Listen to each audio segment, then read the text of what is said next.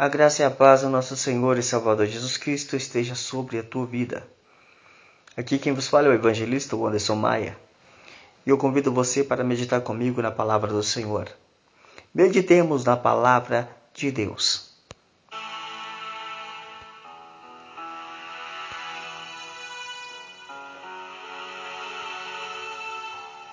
Aleluia. Glórias a Deus. Toda a Escritura é divinamente inspirada e proveitosa para ensinar, redarguir, para corrigir, para instruir em justiça. Segundo Timóteo 3:16. O tema dessa mensagem mestres de intrigas. É o que mais está tendo ultimamente. Portanto, me senti incomodado em falar sobre isso. Senti em meu coração em falar sobre isto. Porque tem muitos que criam intrigas, fazem intrigas. E conforme está no livro de Provérbios, capítulo 24, versículo 8: Ao que cuida em fazer o mal, mestre de intrigas lhe chamarão. E Romanos 1,30. Há pessoas cujo negócio é praticar maldade. Eles coagitam, planejam e tramam maldades. São inventores de males. Meu querido, minha querida, o ladrão estuda para descobrir um jeito de entrar numa casa despercebido o assassino cuidadosamente planeja como matar alguém sem deixar pista. O caloteiro procura descobrir maneiras para enganar uma pessoa inocente. O estuprador reflete sobre planos para achar e atacar sua vítima sem ser preso. O batedor de carteira considera vários ângulos de abordagem para conquistar o seu alvo. Grandes mafiosos em prostituição e pornografia utilizam advogados caros para escapar das consequências dos seus atos. E lá em Gênesis capítulo 6, diz: Viu o Senhor que a maldade do homem se havia multiplicado na terra, e que era continuamente mal todos os seus desígnios do seu coração. Mas é, meu querido, a situação geral da época de Noé ainda é o caso de muitas pessoas hoje em dia. Provérbios 6,14 nos diz: Nem todos os pecados são premeditados, mas muitos malfeitores maquinam mal todo o tempo. Vamos para os exemplos bíblicos? Vamos lá. O rei Saul, motivado principalmente pela inveja, Saul se dedicou a prejudicar Davi. Por quê? Porque sucedeu lá em 1 Samuel, capítulo 18, versículo 6. Sucedeu, porém, que vindo eles, quando Davi voltava de ferir os filisteus, as mulheres de todas as cidades de Israel saíram ao encontro do rei Saul, cantando e dançando com adolfes, com alegria e com instrumentos de música. E as mulheres dançando e cantando se respondiam umas às outras, dizendo: Saul feriu seus milhares, porém Davi seus dez milhares. Então Saul se indignou-se muito, e daquela palavra pareceu mal aos seus olhos, e disse: Dez milhares deram a Davi, e a mim somente milhares. Na verdade, o que lhe falta? Senão o reino. E desde aquele dia em diante, Saul tinha Davi em suspeita. Por quê? Porque Davi era bem sucedido no que fazia. A maioria das vezes que você é bem sucedido, meu querido, ore bastante, porque nem todos querem ver a sua vitória. Saul ofereceu Davi a sua filha, Mical, como esposa, pedindo sem prepulsos de filisteus, como dote. Está lá em 1 Samuel 18, versículo 25. Disse assim: Portanto, Saul tentava fazer cair Davi pelas mãos dos filisteus. Só que o plano fracassou, pois Davi e seus homens mataram duzentos filisteus e não apenas cem. Saul tentou matar Davi com a lança, mas Davi escapou. Ele enviou servos para vigiar a casa de Davi e matar ele de manhã. Porém, a sua esposa Mical ajudou Davi a fugir. Está lá em 1 Samuel 19. Correndo de um lugar ao outro para ficar fora do alcance de Saul. Davi sabia que Saul maquinava o mal contra ele. Está lá em 1 Samuel 23. As ciladas de Saul fracassaram, porque Deus estava com Davi. Podem tentar fazer qualquer cilada contra você. Se você está debaixo das mãos do Altíssimo, vão fracassar. Vão fracassar, porque você está coberto pela graça do Altíssimo. Outro exemplo, Amã. É o Agagita, inimigo dos judeus. Aquele Amã que estava revoltado com Mardoqueu, que Mardoqueu não agachava para ele de jeito nenhum. Sim, Amã se tornou primeiro-ministro do governo persa. Amã tramou um plano para exterminar por completo o povo judeu. Porém, Esther, uma judia, bonita, linda, maravilhosa, que havia se tornado rainha da Pérsia, arriscou sua vida para expor o plano mal de Amã. Esther abordou o rei e lhe se lançou aos pés e, com lágrimas, lhe implorou que revogasse a maldade de Amã. O Agagita e a trama que havia empreendido contra os judeus. Está lá em Esther 8.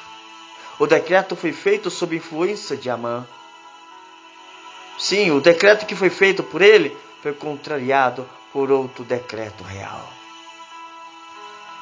A história vocês conhecem. Amã foi enforcado pela própria forca. Também tem líderes gananciosos. O profeta Miqueias dirigiu suas palavras a alguns nobres ou líderes entre os israelitas que tramavam maldades para se enriquecer. Ele disse: Ai daqueles que no seu leito maquina maldade e maquinam o mal à luz da alva. O praticam porque o poder está em suas mãos. Se cobiçam campos e arrebatam, se casas as tomam, assim fazem violência a um homem e sua casa, a uma pessoa e sua herança. Está lá em Miqueias 2:1. Esses homens cobiçosos ficaram acordados à noite planejando sua maldade da mesma forma que muitos hoje em dia. Sua maldade é planejada e proposital. Um escritor disse: Pois ao invés de se retirarem para dormir à noite, eles ficam acordados tramando e preparando planos maus. Da mesma forma que os senhores do mundo hoje estão preparando planos para exterminar a metade do ser humano, a metade da humanidade. Temos é, o exemplo de Sambalate, Tobias e Gesem. Esses homens eram estrangeiros que moravam perto de Jerusalém quando Neemias chegou para reconstruir os muros da cidade. Eles tramaram para impedir o trabalho nos muros. E muitos lhes desagradou que alguém viesse a procurar o bem dos filhos de Israel. Vocês podem ler no livro de Neemias. Eles ridicularizaram os esforços e sugeriram que os judeus estavam se preparando para rebelar contra os persas. Eles zombaram, ameaçaram planejar contra Jerusalém. Mais tarde, quando o trabalho dos muros progredia, esses inimigos dos judeus pediram que Neemias só os encontrasse no vale de Ono Neemias percebeu seu plano mal e recusou ir. ele disse: Porém, intentavam fazer-me mal. Neemias 6,2 Ainda que você continue lutando, ainda que você tente, vá em frente, não pare. Ainda que muitos digam não, não, não, você fala sim, o Senhor é comigo. Você só vai abaixar para o não se o não for de Deus. Quando Deus falar não para você, aí você se curva. Amados, isso que eu falei foi no Velho Testamento, na é verdade. Mas também lá no Novo Testamento temos a inveja e intriga dos, dos fariseus. Quando eles tramaram contra o nosso Mestre, o Cristo. Os principais sacerdotes e escribas eram líderes judeus na época do ministério de Jesus. Estudaram e consultaram entre si, planejando a morte de Jesus. Então, os principais sacerdotes e os anciãos dos povos se reuniram no palácio do sumo sacerdote, chamado Caifás, e deliberaram prender Jesus à traição e matá-lo. Evangelho de Mateus, se não me falha a memória, capítulo 26. Os principais sacerdotes concordaram em pagar Judas 30 moedas de prata para que ele traísse Jesus. Vocês conhecem essa história? Os mesmos líderes, mais tarde, procuraram algumas testemunhos falsos contra Jesus a fim de condenarem à morte.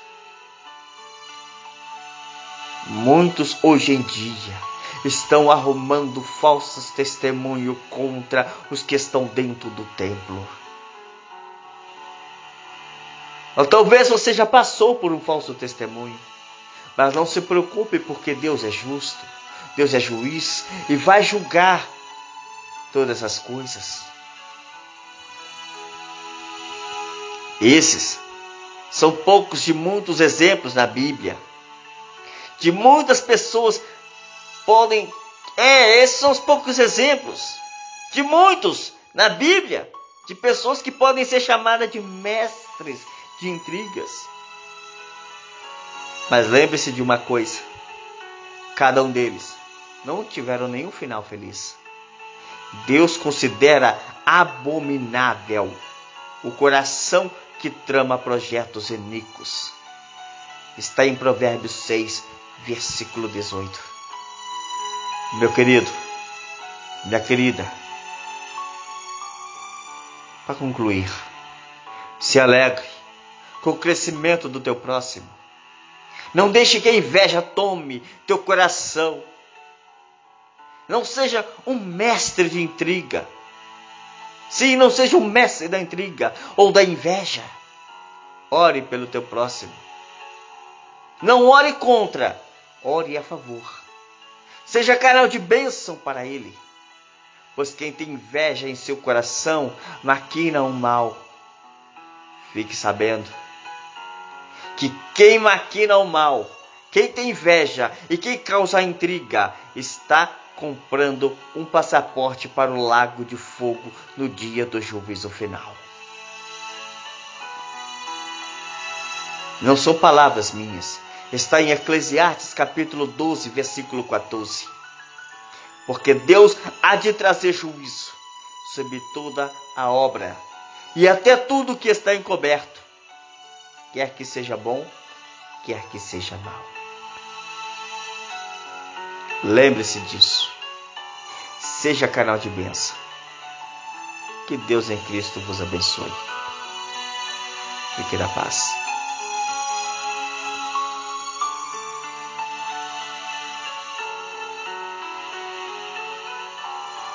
Aleluia.